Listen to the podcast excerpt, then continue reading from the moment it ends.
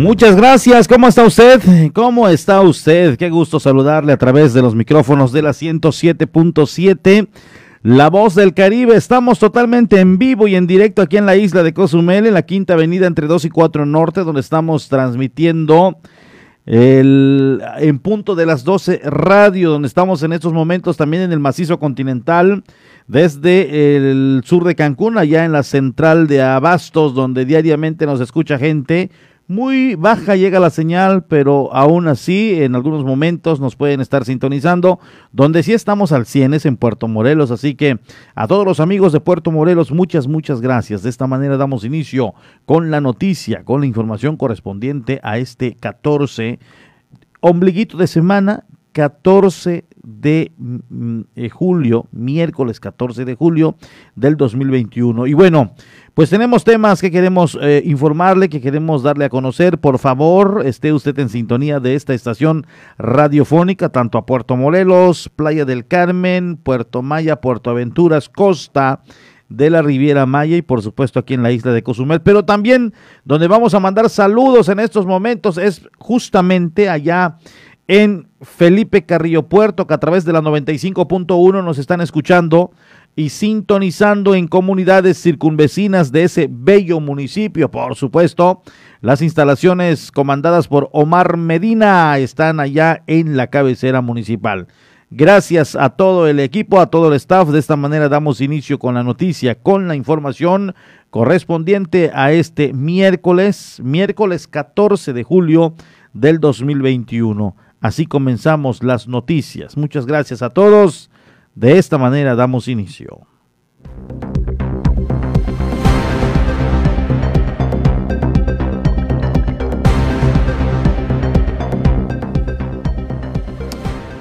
Y bueno, pues todo listo. Inició puntualmente la jornada de vacunación a la población de 30 y 39 años, el número mayor registrado para la campaña de vacunación. Se habla de que se estarían aplicando 15 mil dosis que han llegado a la isla y que se estarán eh, aplicando desde ayer hasta el próximo viernes. Así lo dieron a conocer. Vamos a escuchar esta nota informativa.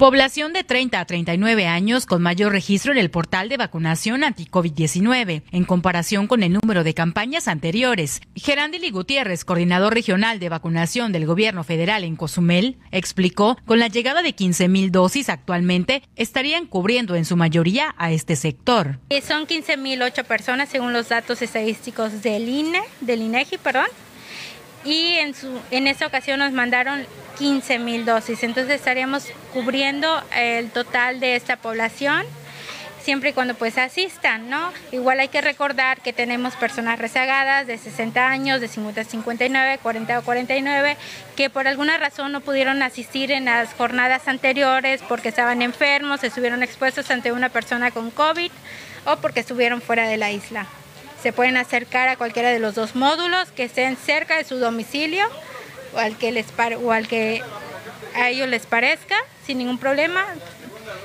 se pueden acercar en el horario determinado. Recordó a los asistentes llegar a dicha campaña en los horarios establecidos y con la documentación adecuada. De 8 de la mañana a 6 de la tarde Sabemos que igual ese grupo de edad que son personas que se encuentran activamente trabajando, entonces no es necesario que vengan a hacer las filas, estén pidiendo permiso en el trabajo para faltar. Nosotros vamos a estarles atendiendo de 8 de la mañana a 6 de la tarde. Cuando salgan del trabajo pueden pasar a vacunarse sin ningún problema. Es muy importante que vengan ya con sus documentos, que es el expediente de vacunación expedido en la página de mi vacuna.salud .gov.mx que ahorita viene con un código QR, con su identificación que acredite que la persona, con copia de la CUR y copia de la identificación, copia del comprobante de domicilio que acredite que es del municipio de Cozumel. Expresó, en el caso de los rezagados, podrán acudir de 8 de la mañana a 6 de la tarde, siempre y cuando se trate de la primera dosis.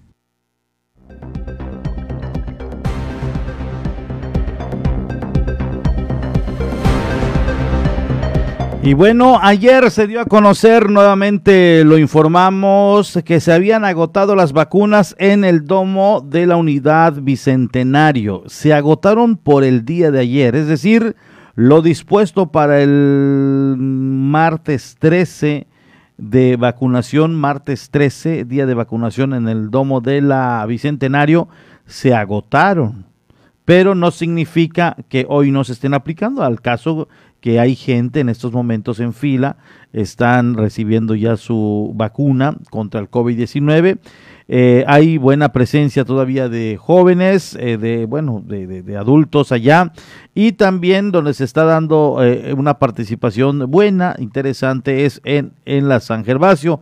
Es lo que de momento tenemos. Vamos a, platicar más adelante o con Geraldili Gutiérrez para que nos informe, nos actualice precisamente de este dato. mucha gente está acudiendo, hay buena participación. Eso caracteriza a Cozumel, ¿eh? En otros lugares se batalla mucho. Cancún tiene buena participación. Eh, Playa del Carmen, muy poco es seguido acerca de vacunación en Playa del Carmen. Eh, Tulum en algunos puntos y algunos lugares no tiene participación. También eh, Puerto Morelos, algo escasa. Chetumal, en algunos días sí hay participación, en otras no tanto. Bacalar, también dábamos cuenta hace unos días donde muy escasa la participación.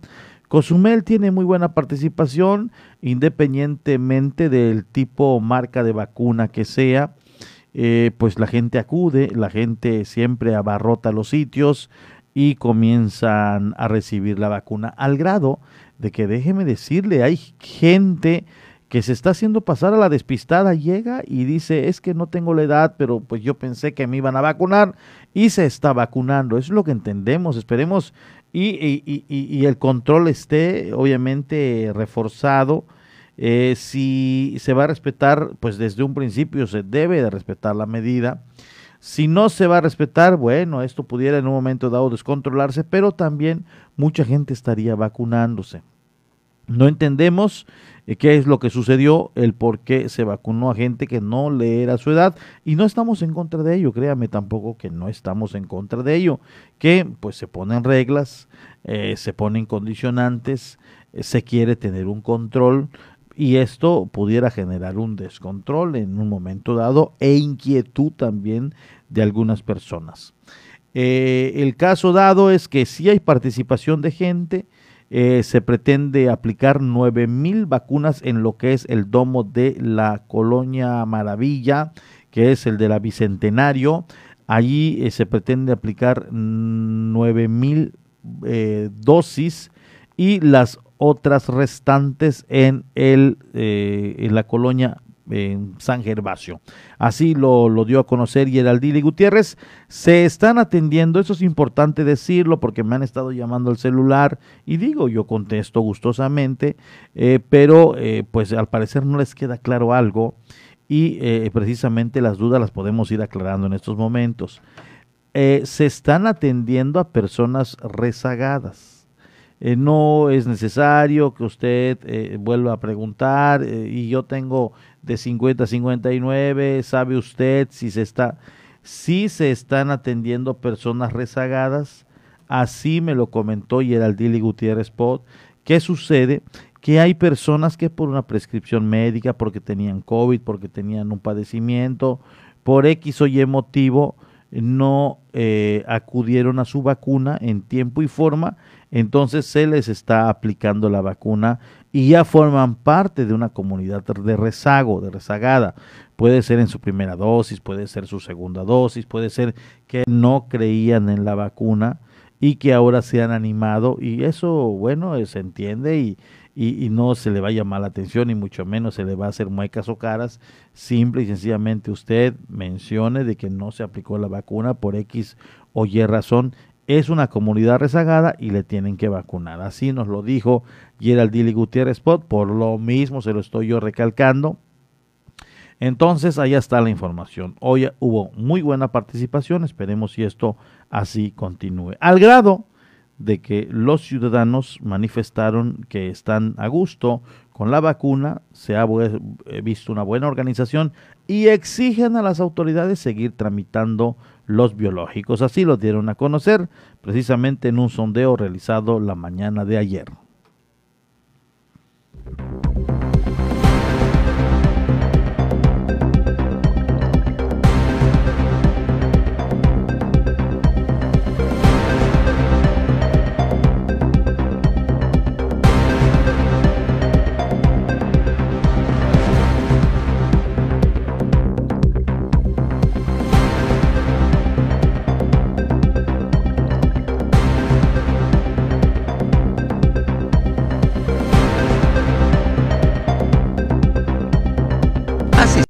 Para la aplicación de la vacuna contra el COVID-19, aparte de señalar la importancia de la vacuna ante la vulnerabilidad de la enfermedad, piden a las autoridades federales la pronta llegada de la vacuna para niños y jóvenes. Amador Espinosa explicó que es la primera vacuna que le fue aplicada y para él es importante por su propia salud. Es primera. No había yo decidido y pues digo, esperé un, tiempo, pues ya me decidí hoy y hoy, hoy estuvo todo bien. Está mucho bien porque pues como precaución ¿no? de todos, se nos conviene a todos por nuestra salud. Asimismo comentó que las autoridades correspondientes deben de apresurar las vacunas para todos, entre ellos para los extranjeros que viven en la isla. Pues ya que debe ser parejo ya, a todos. Sí, porque inclusive a los, a los que no son de acá, los extranjeros, hay, hay quienes no se han puesto vacuna. Por su parte, Diana Sánchez comentó que ojalá las autoridades agilicen las vacunas para los niños y así puedan regresar a clases. Pues ojalá los niños los pueda, o sea, se autorice que se pueda vacunar para que sea un seguro regreso a clases. Este, y pues veo que van muy bien. Te digo, la organización ha mejorado bastante, fue muy rápido. Por último, Octavio Pineda dijo que es importante que las autoridades federales actúen de ya para la aplicación de la vacuna en jóvenes y niños ante la existencia de la nueva cepa que está afectando. Yo creo que es algo importante y más ahora que han dicho que, que ha brotado una nueva, una nueva cepa, que no sé cómo le llaman, en niños, en jóvenes, que pues que sí los exhorten a, a, que se vacunen, ¿no? Que, el gobierno haga para, para prevenir esto porque pues no podemos seguir creciendo, ¿no? Y más ahora que, que la isla está recuperando la cuestión económica, entonces creo que podemos poner un granito de arena a todos.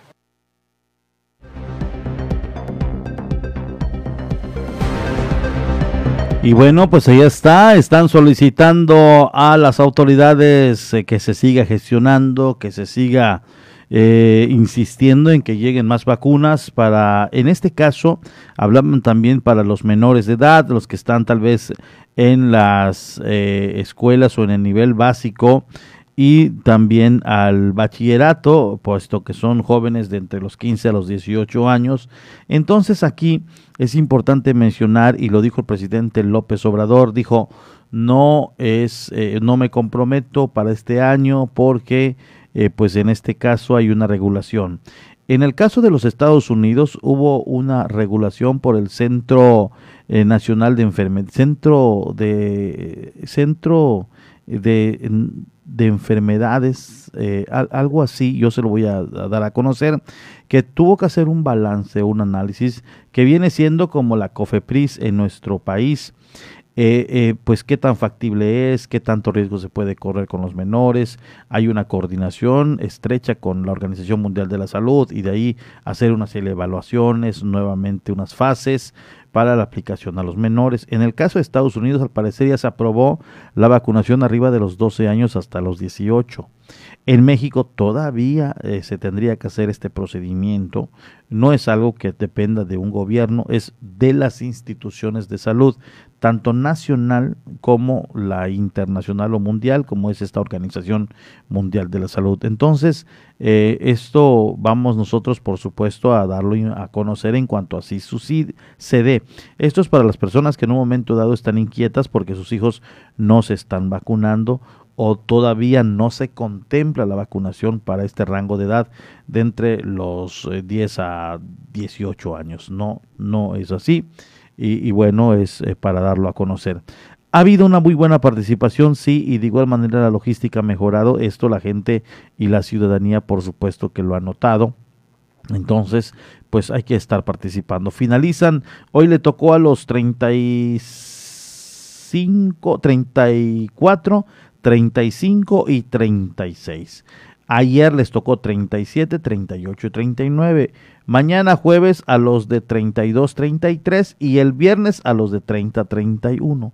Aunque repito, algunos se han atendido que son del 30 al 31, se adelantaron, llegaron, se les aplicó y qué bueno, qué bueno, pero insisto, esto tiene que haber un control, hay fechas, hay un lote dispuesto, hay gente que se va a quedar sin vacuna, eh, porque ya se aplicaron algunos con, con, la dosis. Y pues estas dosis puede ser que los que se adelantaron que les tocaba el viernes van a ser sobrantes para los que esta ocasión en estos días no les tocó, pues vayan el viernes y les toque, porque seguramente ahí van a haber sobrantes si es que gente se adelantó con la vacuna que le tocaba para ese día. Entonces es una cuestión nada más de cambio de fechas, cambio de días, pero insisto, puede darse ahí un rollo de que alguien no le toque, se quede sin la dosis y bueno, pues allá está. Así las cosas en este tema precisamente de las vacunas. Muchas gracias a todos, absolutamente a todos los que nos escuchan. Estamos allá en el macizo continental desde el bello Felipe Carrillo Puerto a través de la 95.1. Fíjate que me están dando a conocer en estos momentos en Lázaro Cárdenas encerraron en su oficina al director de recursos humanos del ayuntamiento. Resulta que despidieron a unas personas, despidieron a unas personas y em, todavía eh, cuando contactemos hasta después del corte, todavía voy a ponerme de acuerdo con Vicente Huicap a ver si nos puede atender una llamada, porque en estos momentos, eh, según la información que tenemos, sigue encerrado en su oficina el director de recursos humanos, despidió unas personas, pero nadie ha dado la cara, ni el presidente, ni el tesorero, ni el oficial mayor, ni nadie.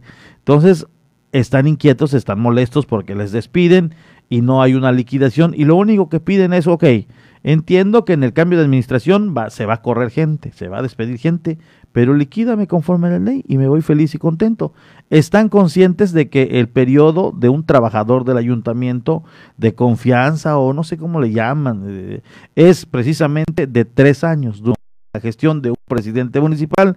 Si queda, qué bueno, y si no, pues es que le llegó la guillotina hay los sindicalizados que no se mueven, hay los eh, trabajadores base que tampoco se mueven y se van puestos políticos y allegados que entran junto con un presidente municipal en los compromisos de campaña. Entonces ellos dicen, me corres, liquídame y me voy. Pero como esto no ha sucedido, hoy decidieron encerrar al director de recursos humanos. Con esta información nos vamos a ir más adelante. Mientras tanto, me informa a Mauri de la Cruz que ya tenemos la Doche Vele. Nos vamos con la información del mundo en minutos. Una mirada global de lo que está pasando en otros países a través de la Doche Vele, que usted lo tiene, por supuesto, a través de las frecuencias 107.7 FM y 95.1. Posterior a ello, un corte y volvemos.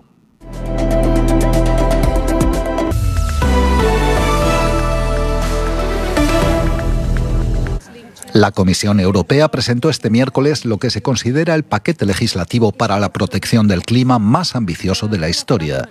El plan consta de 13 grandes propuestas con acciones concretas en el transporte, la energía, el mercado de emisiones de carbono o la biodiversidad. El objetivo es alcanzar la neutralidad climática en 2050. En la presentación, la presidenta de la Comisión Europea, Ursula von der Leyen, afirmó que la economía europea basada en los combustibles fósiles ha llegado a su fin. Um, las protestas en Cuba dejaron el lunes un fallecido y un centenar de heridos, según ha reconocido el gobierno de la isla. Human Rights Watch ha denunciado que 150 personas siguen desaparecidas tras las manifestaciones que empezaron el domingo y continuaron en varias ciudades ayer martes. Desde entonces la presión internacional no ha dejado de crecer, pero el gobierno cubano sigue negando que en la isla se haya producido un estallido social. El canciller Bruno Rodríguez afirmó en rueda de prensa que Estados Unidos está detrás de las protestas y denunció de nuevo la política de sanciones de Washington, aunque negó que ambos países estén a las puertas de una nueva crisis. En Sudáfrica, la oleada de disturbios y saqueos masivos ha dejado ya más de 70 muertos y cerca de un millar de detenidos. Es el peor estallido de violencia que ha vivido el país en décadas, con niveles de vandalismo inéditos en su historia democrática. La situación se descontroló la semana pasada tras las protestas por el encarcelamiento del expresidente Jacob Zuma, al que se acusa de desacato judicial. La Unión Africana ha condenado la violencia y ha pedido una restauración urgente de la paz y el orden. El Banco Central Europeo dio luz verde este miércoles a la fase de análisis y pruebas del euro digital, el proyecto de la institución más importante desde el lanzamiento del euro. Si todo sale bien, el euro digital podrá ver la luz alrededor de 2025. El Banco Central Europeo promete una forma de pago de utilización rápida, fácil y protegida de toda pérdida. Otros países como China, Estados Unidos o Japón también trabajan en la emisión de sus propias criptomonedas. La organización Global Abad organizó una protesta en Berlín un día antes de la que será la última visita oficial de Angela Merkel a Estados Unidos para reclamar a la canciller y al presidente Joe Biden que renuncien a las patentes de la vacuna contra la COVID-19.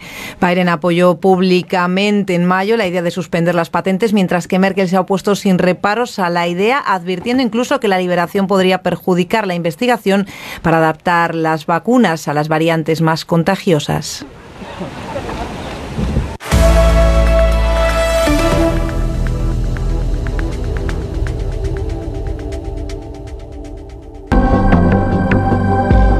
Vamos a una pausa. Estás en punto de las 12. La voz del Caribe. 107.7 FM. El COVID-19 no es un juego. No te conviertas en una estadística y ayuda a detener la propagación. Protégete y protege a tu familia. Si te reúnes con otras personas, de preferencia hazlo al aire libre. Si es un edificio, abre las ventanas y así habrá más circulación de aire. Mantén una distancia segura. Usa mascarilla correctamente y lávate las manos frecuentemente por 20 segundos mínimo. No bajemos la guardia. Esta lucha sigue. Ayuntamiento de Cozumel. Marisol Gacé, la cineasta Fernanda Valadez nos hablará de su más reciente película Sin señas particulares, de la importancia de recuperar la memoria de nuestros desaparecidos. Así es, Pepe Gordon, y platicaremos con la licenciada Ayesha Borja Domínguez acerca del trabajo del Instituto Federal de Defensoría Pública y el acceso gratuito a la justicia en los sectores vulnerables. Los esperamos este domingo a las 10 de la noche en la Hora Nacional. Crecer en el conocimiento. Volar con la imaginación. Esta es una producción de RTC de la Secretaría de Gobernación. En esta temporada de lluvias, atiende las siguientes recomendaciones. Utiliza paraguas o impermeable para evitar enfermedades. Barre banquetas y manténlas libres de basura. En pavimento mojado, conduce con precaución. Limpia techos y patios de las casas para evitar encharcamientos y filtraciones. Evita acercarte a postes o cables de electricidad. No te refugies debajo de árboles porque atraen descargas eléctricas. Ten a mano una linterna en caso que se vaya la luz. En caso de emergencia, llama al 911. En temporada de lluvias, la prevención es la mejor opción. Ayuntamiento de Cozumel, 2018-2021. Música electrónica tiene una frecuencia 107.7 FM. Todos los fines de semana Adriantec te presenta la mejor selección de música electrónica en sus diversos géneros. Cultura Beat. Sábados a las 7 pm. La voz del Caribe, tu frecuencia electrónica.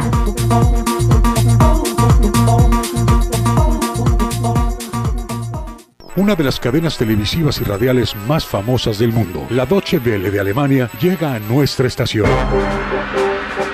107.7 FM presenta cápsulas de información general, de cultura y noticias que forman parte de lo que sucede en todo el mundo. Mantente en sintonía con 107.7 FM y escucha a la Deutsche Welle, aquí en La Voz del Caribe, donde somos radio.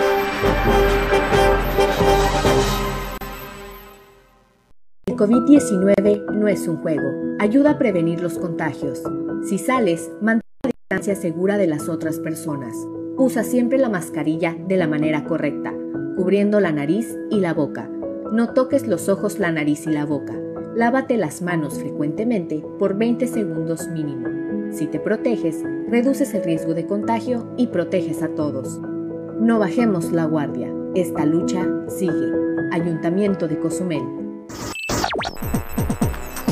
Estás escuchando 107.7 FM La Voz del Caribe. Desde Cozumel, Quintana Roo. Simplemente radio. Una radio con voz. La Voz del Caribe. Ya estamos de regreso en punto de las 12 con la información.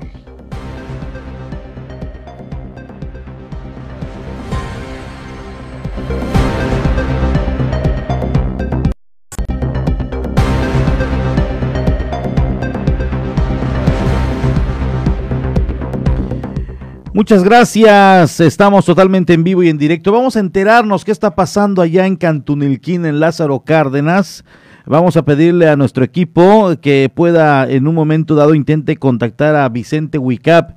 Eh, nos está precisamente diciendo que efectivamente está allá donde se está generando en este momento una manifestación a las afueras de eh, la Dirección de Recursos Humanos pero además de ello tienen encerrado en su interior al director de recursos humanos del ayuntamiento que preside em, Nibardo Mena Villanueva, que está ya eh, eh, a punto de, de, salir y en esta quincena se enteran de que van a ser, que han sido dados de baja y obviamente quieren el recurso que dicen ellos les corresponde por ley. En cuanto ya tengamos contacto con Vicente Huicab, lo vamos a enlazar eh, vía telefónica para que nos cuente qué está pasando allá en Cantunilquín, cabecera municipal de Lázaro Cárdenas, en el norte del estado de Quintana Roo. Nos vamos con él en estos momentos, como se lo decía al principio de este espacio informativo en Cantunilquín, hay una manifestación afuera de las oficinas de recursos humanos, eh, porque pues gente se dio de baja y lo único que están pidiendo es que eh, se les pague lo que la ley considera y ellos felices y contentos. Vicente Huicap, te saludo con mucho gusto, muy buenas tardes así es. Te informo que nos encontramos precisamente en las oficinas de recursos humanos, en donde hace aproximadamente una hora ex empleados del ayuntamiento retuvieron al secretario general del, ayuntamiento, Salvador Rosas Vargas, lo encerraron en las oficinas de recursos humanos junto con la directora de esta institución, Violeta Alcocer, y demás empleados. Esto pidiendo, o más bien exigiendo que se les pague la quincena que han laborado y que se le dio de baja, además de que no se les ha pagado su sitio sus primas vacacionales, parte proporcional del aguinaldo, entre otras prestaciones que han estado demandando desde hace varios tiempo atrás. Eh, te comento este, a ti y a tu amable auditorio, de igual forma que estos empleados aducen que fueron dados de baja por una supuesta eh, venganza política, ya que no apoyaron el actual proyecto de continuidad de Nibardo Mena y se fueron a otro candidato. De ahí supuestamente vino la baja, sin embargo, esos oficios únicamente aducen que fue por pérdida de confianza. Hasta el momento se encuentran apostados tanto elementos de seguridad pública como los empleados en espera a ver qué es lo que va a pasar con este secretario general. De igual forma, te informo que ni el, ni el presidente municipal, mucho menos el tesorero, sean apersonados en esas oficinas para tratar de dialogar y llegar a un acuerdo con estos empleados ahora desempleados, Porfirio. esa, esa es la información desde Lázaro Cárdenas. Oye, Vicente, aproximadamente de cuánta gente estamos hablando. Eh, ellos argumentan que son más de 100 personas, sin embargo, en estos momentos existen aproximadamente 50 ex empleados que se encuentran apostados en las oficinas de recursos humanos. No hay para cuando termine, eh, ellos están en espera de una respuesta y de no ser así, de no obtener respuesta, de nadie dar la cara, eh, ¿qué mencionan? ¿Cuál es el ánimo que se vive en ese momento? Pues hasta ahora eh, las oficinas de recursos humanos se encuentran custodiados, de hecho fue amarrado con una cuerda. Y los argumentos de los empleados es de que se les paga y se libera al funcionario. De lo contrario, todo parece indicar que están dispuestos a llegar hasta las últimas consecuencias porque pues no se les ha dado una respuesta favorable a sus decisiones, a pesar de que desde semanas atrás han estado solicitándolo. Híjole. Vicente, pues vamos a estar muy atentos de lo que pasa allá en Lázaro Cárdenas, en su cabecera municipal, Cantón El Quinta. Agradecemos la información que nos proporcionas. Muchas gracias. Buenas tardes allá, mi estimado Vicente. Yo creo que una falla técnica, si me escuchas. Sí, perfectamente. Y bueno, pues allá ahí eh, volvemos nuevamente a tener ciertos ciertos problemas. Prácticamente ya estamos enterados, mi estimado Vicente. Te agradecemos mucho el que nos estés informando de lo que está sucediendo allá en Cantunelquín, cabecera municipal de Lázaro Cárdenas. Ya escuchó usted, hay manifestación, tienen ahí encerrado al interior de las oficinas de recursos humanos al director de recursos humanos y de igual manera al eh, secretario general eh, del ayuntamiento eh, obviamente quieren platicar con el tesorero, quieren platicar de igual manera con el presidente y mencionan que no se van a retirar de las oficinas que ya están custodiadas eh, por elementos de la policía hasta que les escuchen. Lo único que quieren, de acuerdo a lo que mostraron en pancartas, es que se les pague, se les liquide, ellos felices y contentos, pero esto suele pasar también de que se les liquida y eh, problemas que se van heredando en administración en administración. Entonces esta situación, pues yo creo que se puede en un momento alargar. Sin embargo, pues también ojalá y se les pueda atender. Así las cosas precisamente allá en Cantunilquín, Lázaro Cárdenas.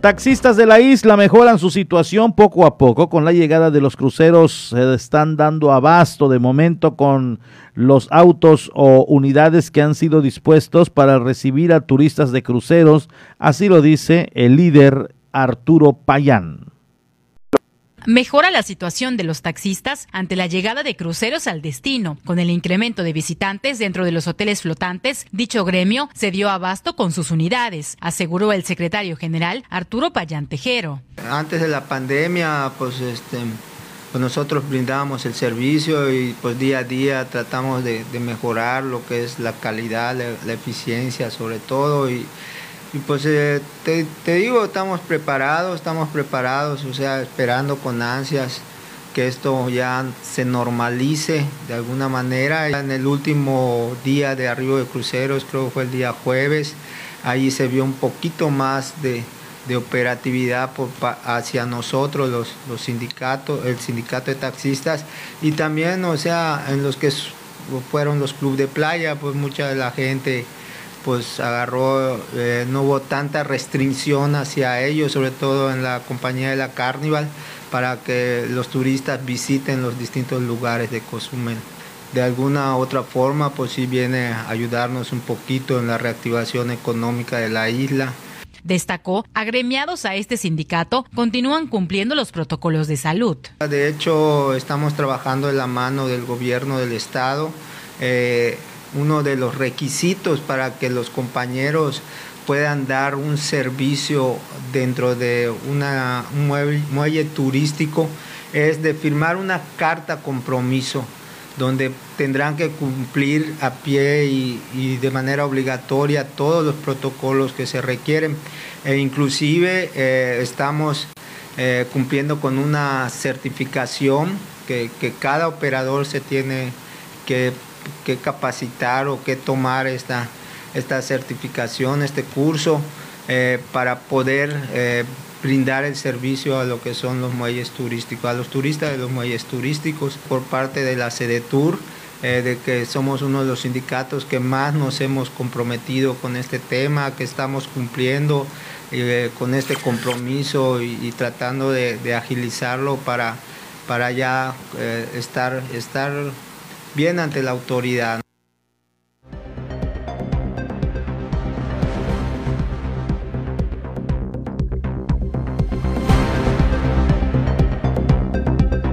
Y qué bueno que les está yendo bien a los amigos taxistas y bueno, para que se alienten un poco más, le voy a dar a conocer en estos momentos el rol el rol de los cruceros para este para esta semana y obviamente pues a mí me da gusto el que el que estén ellos eh, y sobre todo que les vaya yendo bien en cuanto a la llegada.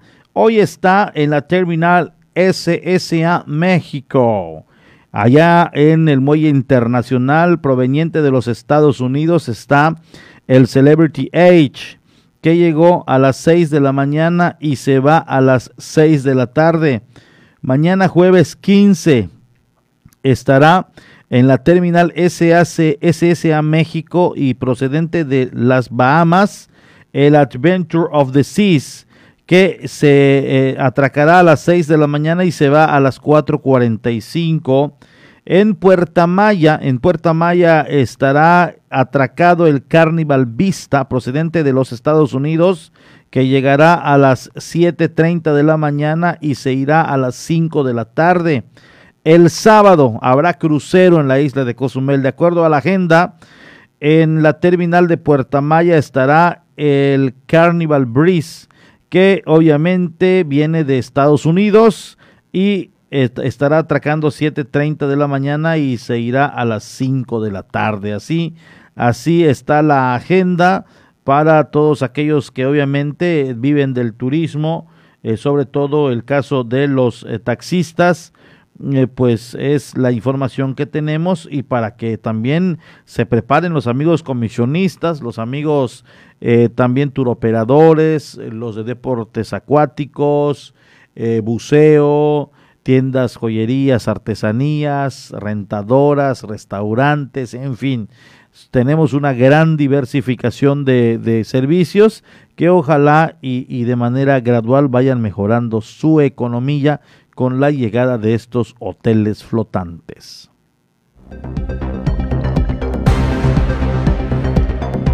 Daremos un repaso de lo que pasa en Felipe Carrillo Puerte con las breves. De manera breve vamos a platicar de temas que usted podrá escuchar a detalle en la media hora de noticias en aquel municipio. Ya tenemos en la línea telefónica a nuestro compañero, todavía no lo tenemos. Eh, híjole, pensé que ya estábamos conectados con Omar Medina porque es momento de saber de manera rápida qué está pasando allá en Felipe Carrillo Puerto de manera eh, flash eh, para que obviamente esperen el espacio de noticias que es de media hora a partir de la una a una treinta de lo más importante en aquel municipio enclavado en la zona maya de Quintana Roo. En cuanto ya tengamos a nuestro compañero Omar Medina, lo vamos a enlazar para que obviamente usted tenga información de primera mano en la isla de Cozumel a manera de un flash y posterior los amigos de Felipe Carrillo Puerto eh, van a estar bien informados de manera detallada de lo que sucede en su municipio. Vamos a continuar con información. Se llevó a cabo la conferencia Corálisis impartido por Gilberto Esparza, artista que compartió los procesos de investigación realizados alrededor de proyectos que involucra el arte, ciencia y tecnología aplicados para el desarrollo de corales. El científico Gilberto Esparza dio a conocer en conferencia el proyecto Corálisis, tema de investigación aplicadas con arte, ciencia y tecnología para el desarrollo de los arrecifes coralinos. Hicimos una conferencia para compartir con el público el proyecto que estamos desarrollando que se llama Corálisis que es generar unas criaturas híbridas entre cerámicas y materiales amigables eh, para, para el océano, para las comunidades coralinas. Y son, son como criaturas que interactúan de manera simbiótica con los corales para, para ayudarlos a desarrollarse y a, a recuperarse añadiendo el científico, quien expuso que con estos experimentos se han comprobado que con la instalación de las estructuras en un término de un año se ven los resultados del desarrollo de la floración de los corales. Hemos hecho algunos experimentos pequeños y pues yo creo que en alrededor de un año ya estas estructuras quedan totalmente cubiertas y, dan pie a que, a que el coral pueda seguir desarrollándose ya de manera natural. Agregó antes de concluir que son muchas las afectaciones de los corales debido a los residuos que llegan al mar, la presencia humana y el cambio climático, y por ello es esta explicación en conferencia para ayudar a los arrecifes coralinos. Sí, al final son muchas las, las afectaciones. Es el cambio climático, la, presencia humana, eh, también los residuos que, que recibe el mar eh, todo eso hace que cambie la acidez del agua y que sea eh, complicado el proceso de biomineralización de los corales. Entonces este proyecto lo que quiere hacer es ayudar un poco a incentivar el crecimiento del coral para que pueda estar más sano y pueda como adaptarse.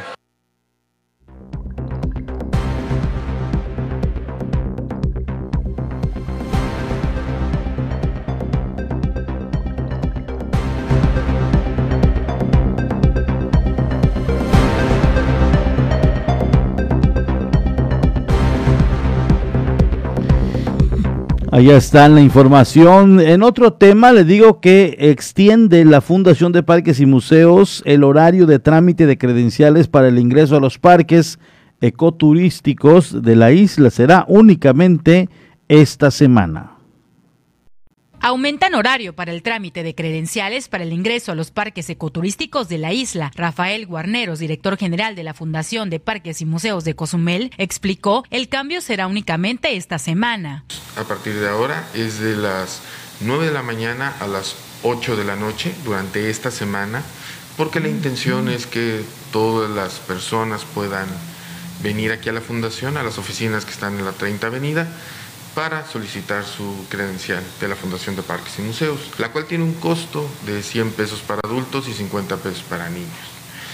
Hemos tenido muy buena respuesta, eh, estamos haciendo un promedio de 40 credenciales diarias.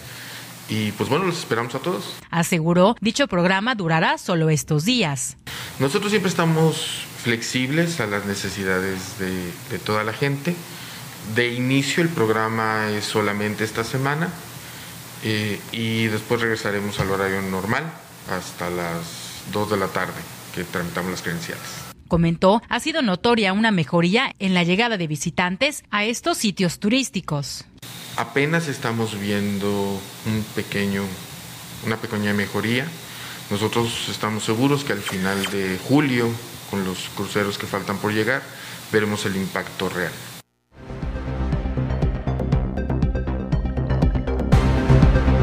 Rápidamente, vamos a ponerles una fotografía que nos viene llegando al teléfono de, de, cabina.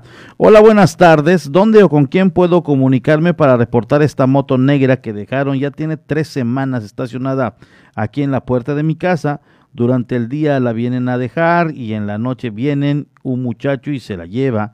Llegando la madrugada entre las seis y siete, la vienen a dejar estacionada y tampoco cuenta con placas. Es la, la información que nos hacen llegar y obviamente pues allá está, allá está precisamente el, el llamado, la información que nos hacen eh, del conocimiento a través eh, precisamente de, pueden llamar al 911, al 911 la pueden reportar y, dar dirección, a dar una breve explicación y pues van a ir a checarla, van a ser como dicen los de sangre azul, va a ser van a ser pie tierra, central pie tierra, es decir, ya estamos en el lugar de los hechos. Reportan su llegada y comienzan a inspeccionar, investigan y si no es de nadie, si nadie se acerca, nadie la reclama, se va a asegurar y se lleva al corralón hasta que obviamente alguien pueda ir por ella, obviamente cumpliendo con todos los requisitos que, ah, qué cosas, ¿eh? Te piden casi casi hasta el acta de defunción. Pero pues tiene uno que cumplir. Ahora hay que temer el que te lleven tu motocicleta o tu vehículo al corralón porque vaya que sí es muy muy complejo, complejo o complicado el, el estar nuevamente ir por él. Rápidamente un repaso en Felipe Carrillo Puerto. ¿Qué tenemos, Omar, de avance en esta próxima media hora de noticias cuando se active las noticias de Felipe Carrillo Puerto, el pulso informativo? Muy buenas tardes. ¿Qué tal, Porfirio? Muy buenas tardes. Efectivamente, aquí en la zona centro eh, del estado de Quintana Roo, Felipe Carrillo Puerto, pues también se genera información importante. Lo que vamos a compartir en unos minutos más a toda la gente de esta eh, cabecera municipal y de las diferentes comunidades hasta donde llega la señal de la voz de Carrillo Puerto 95.1. 26 policías, por lo menos, en días pasados resultaron reprobados en el examen de control y confianza a decir del titular de Seguridad Pública Municipal, pues esto se debe a la falta de capacitación y al parecer también de interés por parte de las autoridades competentes, es decir, varios elementos de los que pues no pasaron estas pruebas pues carecen de los conocimientos necesarios para desempeñar sus funciones y esto pues se vio reflejado justamente en esta ocasión. Eh, todavía no se ha determinado qué es lo que va a proceder con estos elementos, aunque pues como bien sabemos Porfirio y que el, el elemento que no aprueba el examen de control y confianza pues simplemente causa baja eh, de manera definitiva. Esta situación pues todavía está eh, eh, pendiente, ya que es algo que determinan pues a nivel estatal. También te comentamos que habitantes de Choncucú continúan pues sin agua potable, esto debido a una falla en el equipo de bombeo, una pues una de las bombas que son utilizadas y al parecer por el tiempo eh, pues que estuvo funcionando, eh, según eh, señalan, no es el equipo adecuado, por ello es que pues no estuvo o no soportó pues eso ahora sí que la carga de trabajo, además también se habla de algunas cuestiones con el servicio de energía eléctrica, lo que pudo haber influido en que esta este, este pues esta bomba se sobrecalentara y finalmente dejara de funcionar esto, pues deja a los habitantes sin agua potable y siguen a la espera, obviamente, de esta, pues de que este problema sea eh, eh, pues solucionado. También, también hay eh, problemas en una comunidad, en el Ramonal, en donde pues están eh, pues exponiendo ya la pésima calidad de los trabajos de rehabilitación en el camino de acceso, una obra llevada a cabo por una empresa que al parecer pues no cumplió con ciertas cuestiones que se debieron tener en cuenta en, al realizar estos trabajos. Los habitantes han señalado eh, que no van a recibir esta obra ya eh, concluida hasta en tanto pues no se repare o se subsanen estos eh, pues llamados vicios ocultos ya que con estas lluvias que se han registrado ya prácticamente un mes de haber culminado los trabajos pues surgieron ya pues, los primeros baches. Esta pues, carretera se está en cierto modo deslavando, algo que pues no debe pasar debido a que se trata pues de un trabajo recién eh, hecho y en el que pues el gobierno del estado invirtió 7 millones más, casi 8 millones de pesos, eh, que fue lo que se eh, le pagó a esta empresa encargada de realizar la obra y que bueno, pues al parecer los materiales utilizados no son los adecuados, además de no haberse efectuado pues algunos algunas cuestiones técnicas, no fue colocada por ejemplo la base hidráulica, según comentaban además de haber hecho algunos estudios para poder eh, realizar un mejor trabajo posible. Parte de lo que tenemos y eh, vamos a compartir en unos minutos más aquí en el pulso informativo desde Felipe Carrillo Puerto. Muchas gracias, mi estimado Omar. Ya de esta manera la gente está en la isla de Cozumel con un eh, con información rápida de lo que está pasando y por supuesto esta información más detallada lo tendrán los amigos de Felipe Carrillo Puerto. Te agradezco mucho, Omar. Muy buenas tardes. Buenas tardes, Porfirio. Saludos a la bella isla de Cozumel. Muchas gracias. Omar Medina a través de las 95.1, eh, donde estamos enlazados de manera simultánea con la 90 con la 107.7 FM, así que muchas muchas gracias. Eh, ya que estamos precisamente dando un recorrido, nos vamos hasta Isla Mujeres. Déjeme decirle que en Isla Mujeres la empresa naviera Jetway se sumará a la oferta de servicios del transporte público de pasajeros con la puesta en operación de la ruta marítima Puerto Juárez Isla Mujeres a partir de este jueves, a partir de mañana 15 de julio, informó la directora de la Administración Portuaria Integral de Quintana Roo, Alicia Ricalde Magaña. La directora indicó que con la intención de apoyar la economía familiar, la empresa contará con precios accesibles para gente con identificación de Isla Mujeres, así como de quintanarroense. Alicia Ricalde detalló que ante la intensa actividad que se registra en la ruta Isla Mujeres Puerto Juárez, la empresa pondrá al servicio de los usuarios 12 corridas diarias en cada sentido con intervalos de 30 a 60 minutos según el horario de mayor tráfico que revelaron estudios previos desde las 6.30 de la mañana hasta las 22 horas. Jetway ofrecerá el servicio durante más de 15 horas continuas para evitar contratiempos ante los habitantes de la isla, detalló. Con la puesta en servicio de la empresa naviera Jetway, los, los usuarios disponen de una nueva oferta en el servicio local, le da una oportunidad de escoger el servicio que más se acomode a sus necesidades y horarios, afirmó la directora de eh, la APICRO en la IS, en el estado de Quintana Roo, Alicia Ricalde Magaña.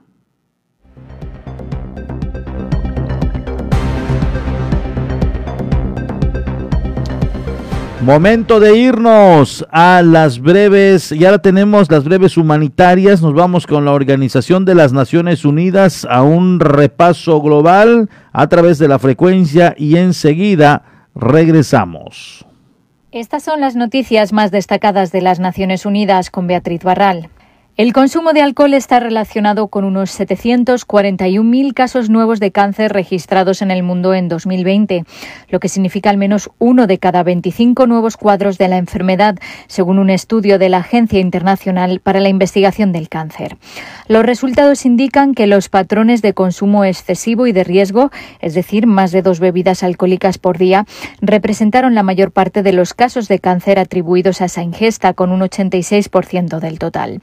Sin embargo, incluso el consumo considerado de ligero a moderado, hasta dos bebidas alcohólicas por día, causaron uno de cada siete casos y representaron más de 100.000 nuevos casos de cáncer en el mundo. Según los científicos, el consumo de alcohol aumenta el riesgo de cáncer en siete partes del organismo, la cavidad oral, la faringe, la laringe, el exófago, el colon y el recto, el hígado y la mama femenina. La Organización Panamericana de la Salud ha confirmado que Venezuela ha pagado al completo la cantidad necesaria para recibir vacunas del mecanismo COVAX. El gobierno venezolano está revisando con COVAX las vacunas disponibles para determinar cuál será la cantidad que reciba. El doctor Sirugarte es el responsable de emergencias de la OPS. En este momento se, se entre ellas se encuentran las vacunas de Sinovac y Sinopharm eh, de tal manera que por esta razón aún no hay detalle respecto a la cantidad de vacuna que se recibiría. Pero la buena noticia es que el proceso está en marcha y que Venezuela está cada vez más cerca de recibir las vacunas y esperamos que las reciba lo más pronto posible y en la mayor cantidad de vacunas que estén disponibles. La directora de la organización dijo que les preocupa especialmente la situación de Haití, donde la limitación de los suministros y la violencia están dificultando atender a los pacientes de COVID-19. La OPS ha entregado equipos de protección personal, miles de pruebas y apoya al Ministerio de Salud para la introducción de la vacuna. En cuanto a la situación general en el continente, aunque los casos bajaron un 20% la semana pasada, muchos países, incluido Estados Unidos, están viendo resurgir las infecciones. Las personas que viven con el VIH son más vulnerables al COVID-19, pero la mayoría no tienen acceso a las vacunas, denuncia ONUSIDA. Estudios realizados en Inglaterra y Sudáfrica han revelado que el riesgo de morir por COVID-19 entre las personas que viven con el VIH es el doble que el de la población general. En África subsahariana, donde viven dos tercios de las personas con VIH, menos del 3% había recibido al menos una dosis de la vacuna del COVID-19 en julio de 2021. No hemos aprendido las lecciones del VIH cuando a millones de personas se les negaron los tratamientos que salvan vidas y murieron debido a las desigualdades en el acceso. Esto es totalmente inaceptable, dijo Winnie Biamilla, la directora ejecutiva de ONUSIDA, en un comunicado. El nuevo informe de la agencia muestra cómo los confinamientos por la pandemia han provocado en muchos países un fuerte descenso de los diagnósticos de VIH, de las derivaciones a los servicios de atención y del inicio del tratamiento del virus y al menos 1.146 personas perdieron la vida intentando llegar a Europa por vía marítima en los primeros seis meses de 2021, más del doble que en el mismo periodo de 2020, según las cifras de la Organización Internacional para las Migraciones. El año pasado se constató que 513 migrantes se ahogaron. El director general de la OIM, Antonio Vitorino, pidió a los países europeos más esfuerzos en materia de búsqueda y rescate, que establezcan mecanismos predecibles de desembarque y que aseguren vías para la migración regular y segura. La mayoría de los hombres, mujeres y niños que han fallecido este año intentando llegar a Europa, 896 personas, estaban tratando de cruzar el Mediterráneo. Otras 250 personas se ahogaron intentando llegar a las Islas Canarias en España en la ruta de África Occidental Atlántico. Sin embargo, la cifra real podría ser mucho mayor, ya que las ONG han informado de cientos de casos de naufragios sin que se hayan encontrado supervivientes o cadáveres. Hasta aquí las noticias más destacadas de las Naciones Unidas.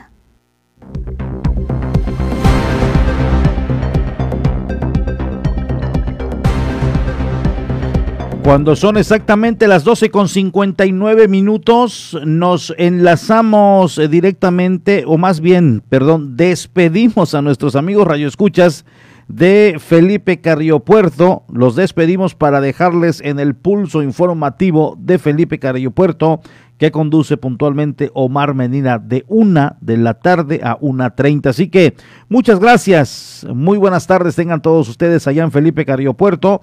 Nosotros seguimos con la programación aquí en la isla de Cozumel. Nos vamos a un corte y volvemos. Vamos a una pausa. Estás en punto de las 12. Voz del Caribe. 107.7 FM.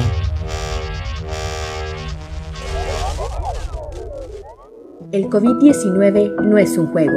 Ayuda a prevenir los contagios. Si sales, mantén una distancia segura de las otras personas. Usa siempre la mascarilla de la manera correcta, cubriendo la nariz y la boca. No toques los ojos, la nariz y la boca. Lávate las manos frecuentemente por 20 segundos mínimo. Si te proteges, reduces el riesgo de contagio y proteges a todos.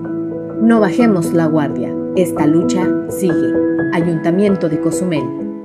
En 107.7 FM, La Voz del Caribe, ha llegado el tiempo de hacer una mirada global y saber lo que sucede en el mundo a través de la ONU en minutos. De lunes a viernes a las 11 de la mañana y a las 5 de la tarde, aquí en 107.7 FM, La Voz del Caribe, La Voz del Mundo. Hola, hola, ¿qué tal? Soy Aida Ramírez. Te invito a escuchar The Best Ones. La cuenta regresiva de las cinco canciones más importantes del planeta, además de los eventos más relevantes de los artistas que ocupan este listado. Te espero de lunes a viernes en punto de las 10 de la mañana, por supuesto a través del 107.7 FM, La Voz del Caribe. El COVID-19 no es un juego. No te conviertas en una estadística. ¿Te cuesta respirar con el cubrebocas? Si te contagias, será más difícil respirar con mascarilla de oxígeno. Ponte el cubrebocas. Úsalo correctamente, cubriendo la boca y la nariz. Es por tu salud y la de todos. No bajemos la guardia. Esta lucha sigue. Ayuntamiento de Cozumel.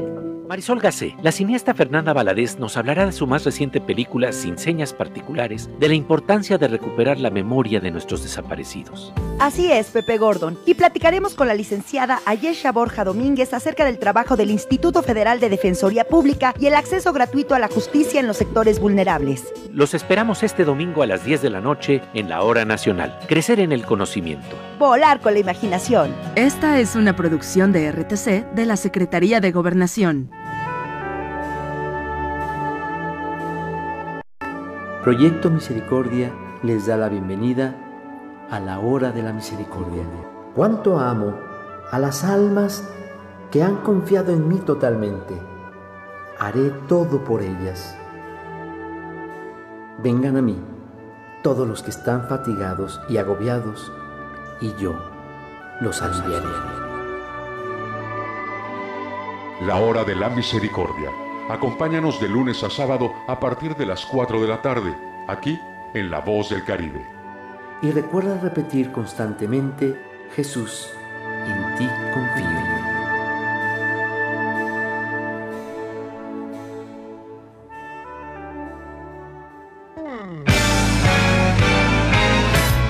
¿Qué tal? ¿Cómo están? Les saludo Alex de la Hoy. Les quiero invitar todos los sábados a las 10 de la noche a que me escuchen en el programa de Rucos Night. Es un espacio tranquilo, un espacio para escuchar música de aquellas canciones que nos acompañaron durante la década de los 70s, 80s, un poquito de los 90s, no tanto, pero sí sobre todo 70s y 80s para rucos muy rucos, pero sobre todo canciones que nos traen muchísimos recuerdos y nos hacen disfrutar, recordar aquellos tiempos cuando éramos chicos, jóvenes, niños, adolescentes o incluso un poco rucos. Todos los sábados a partir de las 10 de la noche Rucos Night, con un servidor Alex de la. Ahí nos encontramos, ¿sí? A través de 107.7 FM, La Voz del Caribe.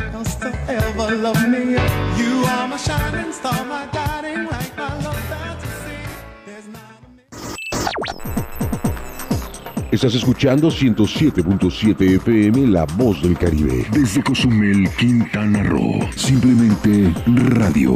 Una radio con voz. La Voz del Caribe. Ya estamos de regreso en punto de las 12 con la información. Y bueno, pues allá está la información y, y- y agradecemos eh, eh, que le vayan a dar puntual seguimiento al tema de la motocicleta eh, que hace unos momentos dimos a conocer.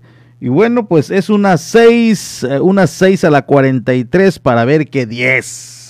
Así nos mandan precisamente la clave. Checar allá en las 6 de la 43 para ver que 10. Y bueno, y, y también pudiera en un momento dado darse la instrucción 44 a la 12 de 69. Trasladar la motocicleta a la central o el corralón, que es lo similar. Allá está, mira, nos llega la información rápida. Y obviamente agradecemos al profesor David Domínguez Povedano, quien a manera de clave y recordando aquellos tiempos cuando estaba activo en la policía, sigue siendo de sangre azul, él lo ha dicho, pero cuando estaba en la policía y se daban esas instrucciones, pues obviamente esas se tenían que acatar sin discusión alguna. Es hacer una 6 a la 43 para ver qué 10 y posterior 44 a la 12 de 69. Todo en clave. Bueno, pues allá está. Muchas, muchas gracias. Eh, vamos a continuar con información. Le, le digo que un aproximado de 1.470 toneladas de cacharros enviados al relleno sanitario, los que se están contabilizando hasta el momento, afirmó el subdirector de Camar en la isla Adep Zapata. En total, 1.470 toneladas de cacharros han sido enviados al relleno sanitario de 2018 a la fecha, manifestó Adep Zapata Silva, subdirector de Camar en la isla. En el 2018, lo que fue nada más pues los meses de octubre, noviembre y diciembre, pues se recolectaron cerca de 70 toneladas que fueron dispuestas en relleno sanitario. ¿Qué estamos hablando? Que esos cacharros, estas toneladas que estoy hablando, son cacharros que se fueron a relleno sanitario, son cosas que no se pueden reciclar, que ya eh, que es prácticamente basura, ¿no? Pues fueron 70 toneladas en el año 2018, en el 2019 pues se hizo la, la mega descacharrización y estuvimos también eh, haciendo eh, descacharrización aparte de, de este, de este programa que se hizo de la mega descacharrización y, y fueron eh, cerca de 620 toneladas de cacharros que se fueron a, a, relleno sanitario. En el 2020, pues bueno, estuvimos eh, permanentemente, a partir de mayo 2020, estuvimos eh, recorriendo las diferentes colonias y recolectamos más de 470 toneladas y pues en lo que va de 2021 pues llevamos cerca de 312 toneladas. Para el caso del vidrio que es enviado a un programa de reciclaje, Zapata Silva mencionó, se trata de 376 toneladas. Hablando de vidrio que también se fue fuera de la isla, que ha sido la primera administración con estos números. Eh, es, eh, se empezó, la anterior administración empezaron a sacar vidrio, no en estas cantidades. Eh, para que tengas una idea, en 2018 se sacaron más de 51 toneladas de vidrio. en el año 2019, más de 166 toneladas de vidrio. En 2020 sacamos más de 103 toneladas de, eh, de, vidrio y pues ahorita en lo que vamos del, del año 2021 pues ya llevamos cerca de más de 50 toneladas eh, que, se, que, se han sacado. Estamos hablando cerca de, de, de 300, 350 toneladas de, de vidrio. Comentó, continuaron con actividades de descacharrización. Ahorita acabamos de terminar eh, de descacharrización el 15 de, de junio, ya casi un mes que, que terminamos, eh, estuvimos trabajando de, del 15 de, 15 de abril al 15 de junio, hicimos eh, un recorrido en, cada una de las colonias de la isla. Ahorita hicimos una pausa, pues tenemos también otros, otros trabajos. 1470, imagínese usted, eh, pues también eh, yo creo que es otra cantidad, no tal vez no similar, pero sí una muy fuerte cantidad la que se obviamente se extrae por parte de algunas personas, por parte eh, pues que se lleva a, a las recicladoras, como son cartón, PET, vidrio. Ahora pues poco a poco se ha ido abarcando con más, más desechos, con más, más eh, antes no se compraban o no se eh, los plásticos con algún tipo de color, ahora todo ello se va, todo ello se va y llega lo que verdaderamente es desecho, que no tiene manera de ser reciclado al relleno sanitario y, hablando más de 1.400 eh, toneladas, pues es, es bastante, por supuesto. Tenemos otra información y muchas gracias a todos aquellos amigos que nos van siguiendo. Resulta que perjudica a jóvenes salientes de nivel básico debido a la calificación baja con la que su mayoría egresaron del nivel medio superior por el tema de las clases virtuales. Así lo dijo Manuel Jesús Carrillo, ex director del Centro Tecnológico del Mar. A los jóvenes durante sus exámenes disminuye su eficiencia debido a las bajas calificaciones al ingresar al siguiente nivel medio de estudios de preparatoria, señaló Manuel Jesús Carrillo, ex director del Centro Tecnológico del Mar. Nosotros, nosotros no estamos eh, compugnidos para eh, aprobar alumnos para mantener una estadística como tal. Aquí en CEDMAR pues somos un plantel nuevo, digamos relativamente nuevo, desde 2014 estamos abiertos y no hemos tenido una consolidación como plantel grande, es decir, tener una matrícula de mil alumnos y las plazas de los docentes pues es, es variable, ¿no? no son plazas de titulares tiempo completo. Eso nos ha beneficiado en que como hay mucha rotación de alumnos, bueno, eso implica que no tenemos que mantener una matrícula superior a los 700 alumnos para mantener una estadística nacional. Entonces nosotros no estamos obligados a pasar alumnos con el mínimo de seis para mantener esas estadísticas. Expresando el director que el sistema educativo es claro, pese a la modalidad virtual que ha sido criticado, pero la responsabilidad es del propio padre. El sistema educativo nacional se compone de tres elementos, que es la escuela, con los maestros, alumnos y padres de familia, además de las autoridades educativas que están detrás de esto. ¿no? Eh, mucho se ha criticado la modalidad en línea con la que se ha trabajado todas las instituciones educativas. Muchos papás pues piensan que a lo mejor no es una educación integral como cuando estábamos en presenciales. Por último dijo que la responsabilidad de los padres significa mucho para elevar las calificaciones de los jóvenes y para ello se requiere de una importante adaptación. Estamos en una situación emergente, ¿no? Se debe comprender. Pero aunque sea educación en línea, hay ciertos lineamientos, ciertos artículos de la Ley General de Educación, voy a citar el 128 y 129, que implican las obligaciones de los papás a cumplir en el trayecto educativo de sus hijos. Eh, hemos visto con pena en Cozumel que ha habido una desvinculación en la función del plantel por parte de los padres de familia, es decir, eh, cuando hay una buena economía en Cozumel, pues los papás piensan que los planteles básicamente son guarderías, ¿no? Y ahorita que no estamos en, presencia, en presenciales, pues eh, la función de la escuela pues es denostada, es decir, ¿para qué sirve la escuela si no me estás dando clases de calidad en, teoría, ¿no? Allá está la información. Nos vamos rápidamente a un corte y volvemos para entrar ya en la recta final del espacio de noticias. Vamos a una pausa. Es en punto de las 12. La voz del Caribe. 107.7 FM. Sólgase, la cineasta Fernanda Valadez nos hablará de su más reciente película Sin señas particulares, de la importancia de recuperar la memoria de nuestros desaparecidos. Así es, Pepe Gordon, y platicaremos con la licenciada Ayesha Borja Domínguez acerca del trabajo del Instituto Federal de Defensoría Pública y el acceso gratuito a la justicia en los sectores vulnerables. Los esperamos este domingo a las 10 de la noche en la Hora Nacional. Crecer en el conocimiento. Volar con la imaginación. Esta es una producción de RTC de la Secretaría de Gobernación. La mejor música electrónica tiene una frecuencia, 107.7 FM. Todos los fines de semana Adriantec te presenta la mejor selección de música electrónica en sus diversos géneros.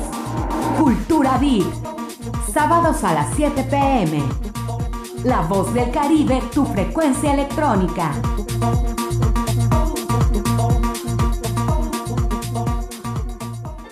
El coronavirus es un bicho pequeñito con corona.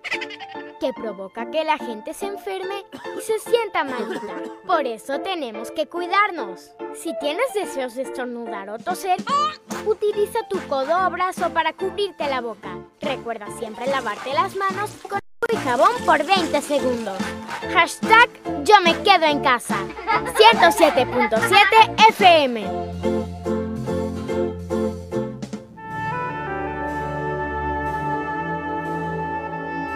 Proyecto Misericordia les da la bienvenida a la hora de la misericordia. Cuánto amo a las almas que han confiado en mí totalmente. Haré todo por ellas. Vengan a mí todos los que están fatigados y agobiados, y yo los aliviaré. La hora de la misericordia. Acompáñanos de lunes a sábado a partir de las 4 de la tarde, aquí en La Voz del Caribe. Y recuerda repetir constantemente, Jesús, en ti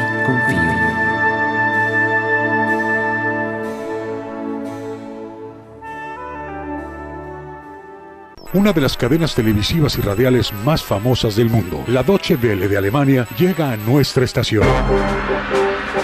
107.7 FM presenta cápsulas de información general, de cultura y noticias que forman parte de lo que sucede en todo el mundo. Mantente en sintonía con 107.7 FM y escucha a la Deutsche Welle, aquí en La Voz del Caribe, donde somos radio.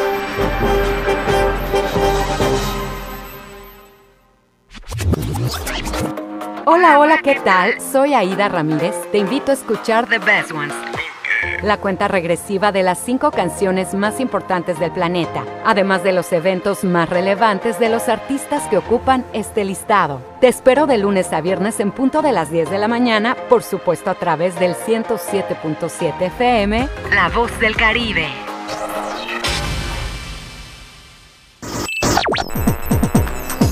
Estás escuchando 107.7 FM La Voz del Caribe. Desde Cozumel, Quintana Roo. Simplemente radio. Una radio con voz. La Voz del Caribe. Ya estamos de regreso en punto de las 12 con la información.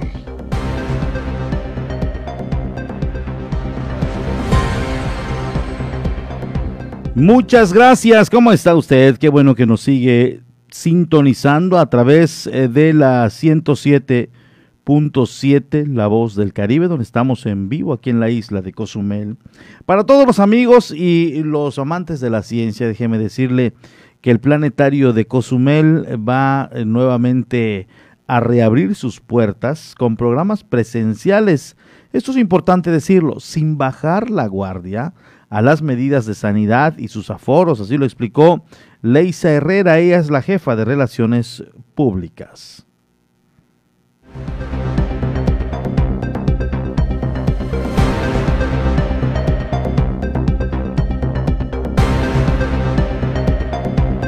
Con programas presenciales y aplicando las normas de salud, reabrirán el planetario de Cozumel, Chancán, a ser Leis Herrera, jefa de Relaciones Públicas. Vamos a empezar eh, este mes de julio solamente con tres actividades presenciales. No, no significa que ya vamos a estar abiertos al público de manera regular. Este, pero por ejemplo este sábado 17 a las 8 de la noche vamos a tener eh, una velada astronómica cupo limitado, todas las actividades van a ser con cupo limitado. Este, en la segunda actividad va a ser el 22 de julio, eh, que se llama Estrellas Sagradas Mayas. Son, esta dinámica eh, va a ser en el domo y también todo es con cupo limitado. Y para los niños, como no podemos tener nuestro curso de verano como normalmente lo, lo hacíamos cada año, vamos a tener un curso de fotografía. Son tres días para niños de 6 a 12 años. Antes de finalizar, dijo que durante todos los programas presenciales se estarán aplicando las recomendaciones de la Secretaría de Salud en cuanto al aforo, la sana distancia, uso del gel antibacterial, cubreboca y toma de temperatura para la protección de los visitantes y propio personal de las instalaciones. Sí, todo va a ser este, con, la, con el aforo eh, indicado para el semáforo naranja, que es en el que nos encontramos, y tomando todas las medidas de sanitización, etcétera.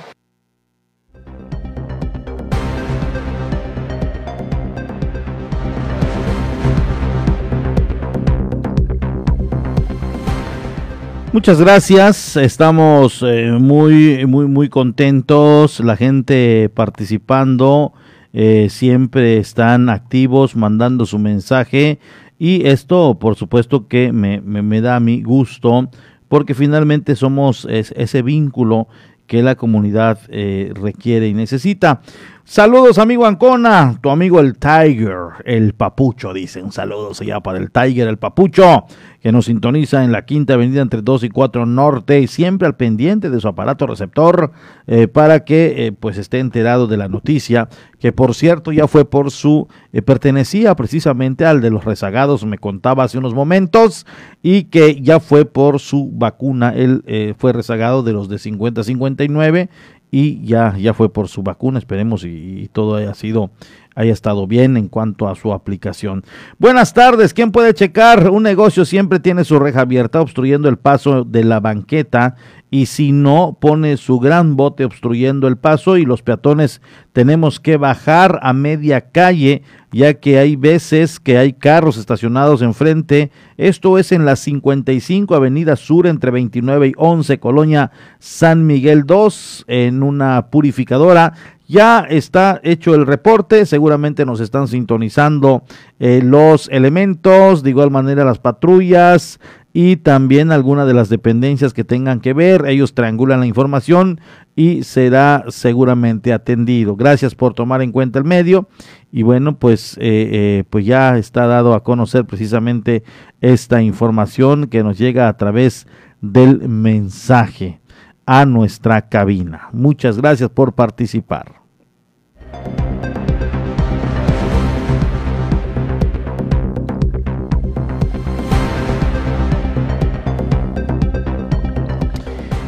Esta información que le daré a conocer es eh, del índole nacional. Eh, también decirle, autoridades eh, tratan de recuperar armamento robado a la Guardia Nacional por supuestos, supuestos autodefensas. El gobierno estatal y fuerzas federales buscan en al menos 48 armas de las que fueron robadas a elementos de la Guardia Nacional el pasado 8 de julio por parte de hombres armados que se identificaron como autodefensas en Chinaló. De acuerdo con precisamente los medios de comunicación, elementos del ejército mexicano instalaron retenes y operativos en el municipio de Chinaló para buscar las 48 armas y 2.800 cartuchos que fueron incautados por un grupo armado en un convoy de la Guardia Nacional el pasado 8 de julio en la comunidad de Majumut. Además, en el municipio de Pentaló, la Guardia Nacional, Ejército Mexicano, policías ministeriales y estatales realizaron cateos a ranchos e inmuebles de personas presuntamente vinculadas a la delincuencia y en donde se decomisaron armas de fuego, cartuchos de uso exclusivo del ejército, vehículos, motocicletas y equipos de radiocomunicación. En la entrada de Pentaló, el ejército instaló barricadas con llantas y mantiene un retén de revisión vehicular, por lo que poco a poco los habitantes han regresado a la cabecera municipal, aunque aún las calles se observan vacías, reportaron los medios de comunicación. El robo del armamento se registró el pasado 8 de julio tras la realización de una asamblea con representantes de distintos municipios de Chiapas. De acuerdo con los reportes, elementos de la Guardia Nacional se encontraron con 30 personas que obstruían el camino con dirección al municipio de Pentaló, eh, de Panteló, quien no les permitieron el paso pero a los pocos minutos la localidad de gente aumentó hasta sumar a unos 300 eh, pertenecientes a comunidades aledañas, quienes no permitían el paso y aseguraban pertenecer al crimen organizado. Los uniformados de la Guardia Nacional pertenecientes a la séptima compañía, al mando del oficial Luis Alberto Cerda Ábalos y miembros de la Sedena, que son parte del 20 batallón y quienes se dirigían a auxiliar a los compañeros emboscados en Panteló, fueron obligados a descender de sus vehículos. Los líderes de las comunidades de Acteal, Panteló, Chinaló, Mahomud solicitaron la presencia del presidente municipal de Chinaló, así como del comisario Gidal de Mahomud, pero solo el director de obras llegó a la cita.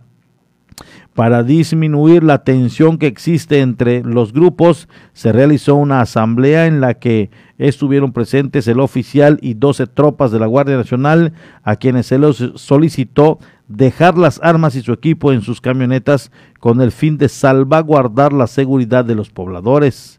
La discusión finalizó alrededor de las 22 horas con la liberación de los soldados luego de que se confirmó que pertenecían a las corporaciones. Sin embargo, de manera sorpresiva llegó un grupo civil armado autodenominado Autodefensas de Chinaló armados hasta los dientes con ropa de camuflaje militar.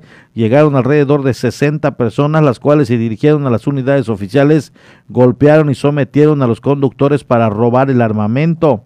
Se llevaron ocho fusiles FX-05 calibre 5.56 por 45 milímetros, un fusil HKG-3, una ametralladora eh, NEU WV calibre 5.56.45 milímetros y una pistola P por PX4 calibre 9 milímetros, la cual era propiedad del oficial Cerda Ábalos, un cañón de repuesto calibre 5.56 por 45 milímetros de las ametralladores, de las ametralladores, ametralladoras, 50 cargadores FX05 abastecidos dentro de un cofre metálico, 1950 cartuchos FX05, 100 cartuchos calibre 7.62 por 55 milímetros para el fusil HKG y 800 cartuchos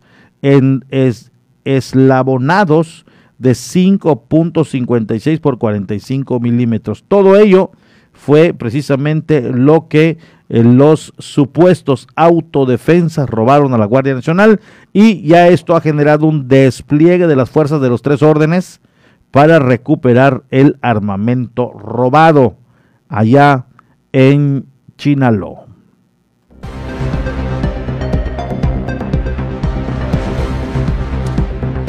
Matadero de gente en Bonfil. Encuentran fosas con restos humanos en predio de la periferia de Cancún. Ya van al menos cinco cadáveres que las autoridades han investigado. De acuerdo a los analistas de la Fiscalía de Personas Desaparecidas, encontraron restos óseos que se presume pertenecen a personas reportadas como desaparecidas en un contexto de violencia, informó esta mañana la Fiscalía General del Estado.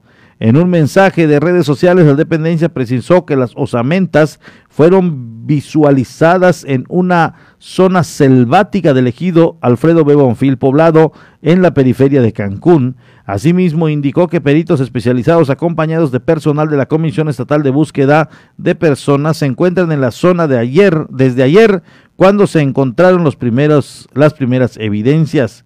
De acuerdo con información a la que se tuvo acceso, las fosas fueron localizadas derivadas de una investigación localizada o realizada por la Policía Ministerial de la Unidad de Homicidios, la cual los llevó a su ubicación en un área verde en el cruce de las calles Sergio Butrón Casas y Alfonso Alarcón Morali, ahí en la Supermanzana 308 de Alfredo Bebonfil. La búsqueda continúa y nosotros le estaremos informando.